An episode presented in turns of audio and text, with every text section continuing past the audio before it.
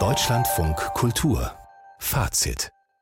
Als der Krieg in der Ukraine noch in Tagen gezählt wurde, also einige Tage nach dem 24. Februar 2022, da haben wir hier im Deutschlandfunk Kultur mit der Galeristin Alona Karawai gesprochen. Sie hatte sofort angefangen, KünstlerInnen und Kunst zu retten. Einige Künstlerinnen und Künstler haben Zuflucht gefunden in einem Künstlerhaus in der Westukraine.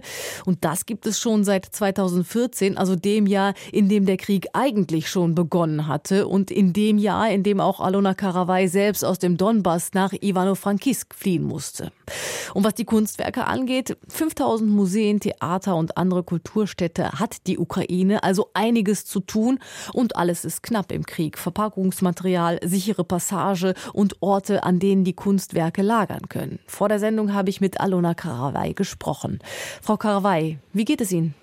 Also ich bin an einem relativ sicheren Ort, deswegen sage ich, äh, es ist in Ordnung. Ja, danke. Guten äh, Tag. Was denken, was fühlen Sie am Jahrestag der Kriegseskalation? Ja, ähm, das ist eine sehr gute Frage. Also Gefühl kann ich eventuell nicht nennen, aber ich begegne diesen Tag mit Erwartung, dass der Krieg zu Ende geht und dass wir wieder zu unserer Kulturarbeit zurückkommen, die wir vor dem Krieg geführt haben. Bleiben wir bei der Kulturarbeit, die Sie jetzt seit einem Jahr machen. Wie haben Sie Künstlerinnen und Künstlern geholfen in den vergangenen Monaten?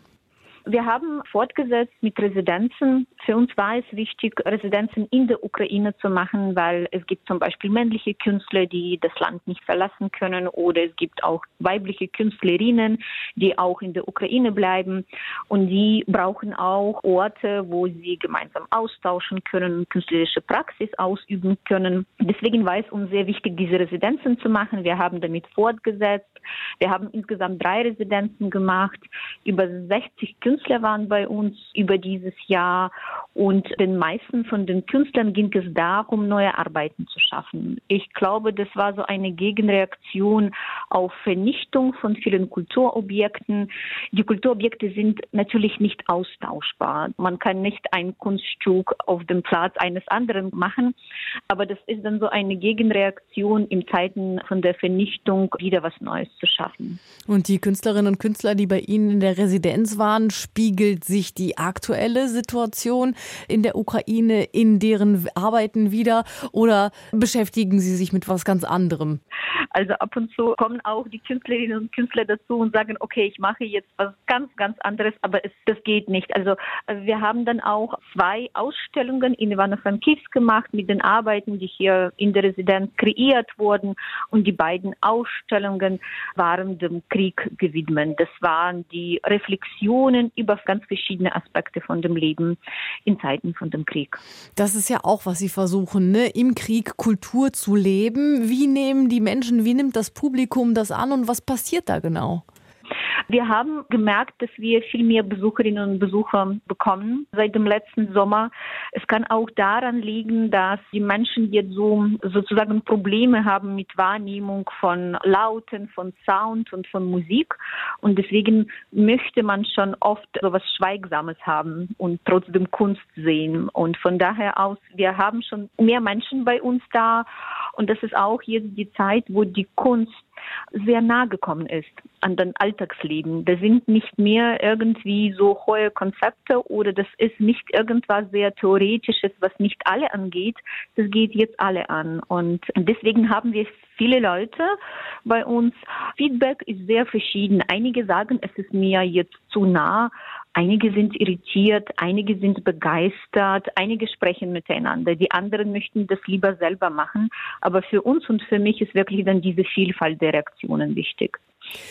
Zu den Kunstwerken. Was für Kunstwerke haben Sie gerettet und wie hat das denn funktioniert in einem sich länger und länger hinziehenden Krieg mit mehr und mehr Städten, in die Zivilisten ja gar nicht mehr reinkommen? Wir konnten fast 700 Stück rausbringen aus verschiedenen Städten. Ich glaube, das ist nicht viel. Das ist dann aber auch nicht wenig. Also ich glaube, dann jedes Stück zählt.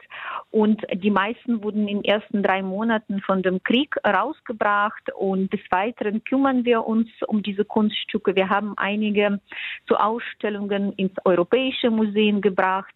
Bei einigen sind wir jetzt dabei, die zu digitalisieren. Das heißt also, wenn sie schon da sind, dann versuchen wir die Zeit nicht zu verlieren und uns um diese Arbeiten zu kümmern. Die deutsche Kulturstaatsministerin, die hat ja das Netzwerk Kulturgutschutz Ukraine gegründet, auch ziemlich schnell nach der Kriegseskalation im Februar vergangenen Jahres und liefert zum Beispiel Verpackungsmaterial und hilft eben auch bei der Sicherung von Daten. Haben Sie mit diesem Netzwerk zu tun? Ja, mit diesem Netzwerk und auch mit einigen kleineren Netzwerken, weil es gibt wirklich sowie äh, große Netzwerke, aber noch mehr kleinere Netzwerken und sozusagen Grassroots-Initiativen, so kleinere Initiativgruppen in vielen Städten, die ungefähr das machen, was wir machen. Und es geht dann nur dann, wenn die Menschen sich verbinden, ihre Kräfte verbinden und versuchen, das zusammen zu machen, weil es ist leider unmöglich, das irgendwie so zentral zu lösen. Naja, klar, das ist ja wie bei einem Staffellauf, ne? So ein mhm. Kunstwerk, einer holt es raus aus dem Ort, wo eben gerade Krieg ist, bringt es in den mhm. ersten sicheren Ort und von da geht das weiter. Wie muss ich mir das vorstellen? Also bei uns ist es so, wir haben so eine Form, also die ist öffentlich, wir haben so eine Form laufen in Zeiten von unserer Arbeit. Wir hatten dann auch viele Kontakte zu Künstlerinnen und Künstlern. Wir haben das rumgeschickt an die Menschen, haben gesagt, hey, wenn jemand jetzt Hilfe damit braucht, dann sag bitte weiter oder bitte weiterschicken. Und dann kriegen wir Anfragen. Wir, wir kriegen vor allem Anfragen aus privaten Ateliers, aus Ateliers von den jungen Künstlerinnen und Künstlern oder aus privaten Archiven von verstorbenen Künstlern. Also wenn, wenn die Familie noch Archiv von dem Künstler hat, auf diese Art und Weise konnten wir zum Beispiel Archiv von Fedor Titjanic evakuieren und der wurde dann später in Berlin ausgestellt. Jetzt ist der in Łódź im Museum Modern Art in Polen und ein Teil von dieser Ausstellung kommt bald nach Dresden. Kunstsammlungen in Dresden werden das ausstellen. Mhm. Vor einem Jahr gab es ja Kritik auch an diesem Netzwerk Kulturgutschutz, aber auch an der UNESCO, dass sie zu langsam seien, zu bürokratisch. Hat sich das mittlerweile alles zurechtgeruckelt und geht schneller? Es geht jetzt schneller. Also die großen Netzwerke, die sind dann wirklich im Sommer dazu gekommen, einige im Spätsommer. Und die fruchtbare Zeit für Schnellevakuationen war im Frühling, also in den ersten drei Monaten. Die meisten Sachen, die gerettet werden konnten, wurden damals gerettet. Und es war gut, dass viele kleine Initiativen da gerade dabei waren oder dass es dann auch viele Hilfe, viele Unterstützung von kleineren Organisationen, von Einzelpersonen aus Ausland kam. Das hat sehr geholfen. Und später kamen die großen Organisationen, weil sie immer ein bisschen mehr Zeit brauchen, aber die kamen da mehr mit Infrastrukturunterstützung und mit größerer Unterstützung, die dann auch ein bisschen mehr Vorlauf braucht. Diese kleineren Initiativen und das private Engagement, ist das nach wie vor so hoch, wie es war? Ja, schon, aber das liegt dann an anderen Stellen. Also wenn es vor einem Jahr darum ging, dass wir so superschnelle Sachen organisieren, dass wir superschnell so eine Transporte organisieren oder superschnell so Verpackungsmaterial organisieren, weil wir das jetzt von heute auf morgen brauchen, dann heute geht es um andere Sachen. Zum Beispiel, wie gesagt, also heute geht es um Digitalisierung oder noch vor zwei Monaten wir in unserer Initiative, wir hatten eine große Herausforderung mit Energieversorgung und mit Generatoren. Uns ging es natürlich darum, wie wir jetzt das, was wir gerettet haben, auch gut überwintern lassen. Mhm. Und äh, da haben uns auch wiederum private Menschen, Freiwillige geholfen und da war wieder Privates, also dieses Engagement da, um das zu machen. Sie haben zu Beginn des Gesprächs gesagt, Sie denken daran, wie dieser Krieg aufhört. Wie blicken Sie denn in die nächsten Monate und in die fernere Zukunft? Was erwarten Sie?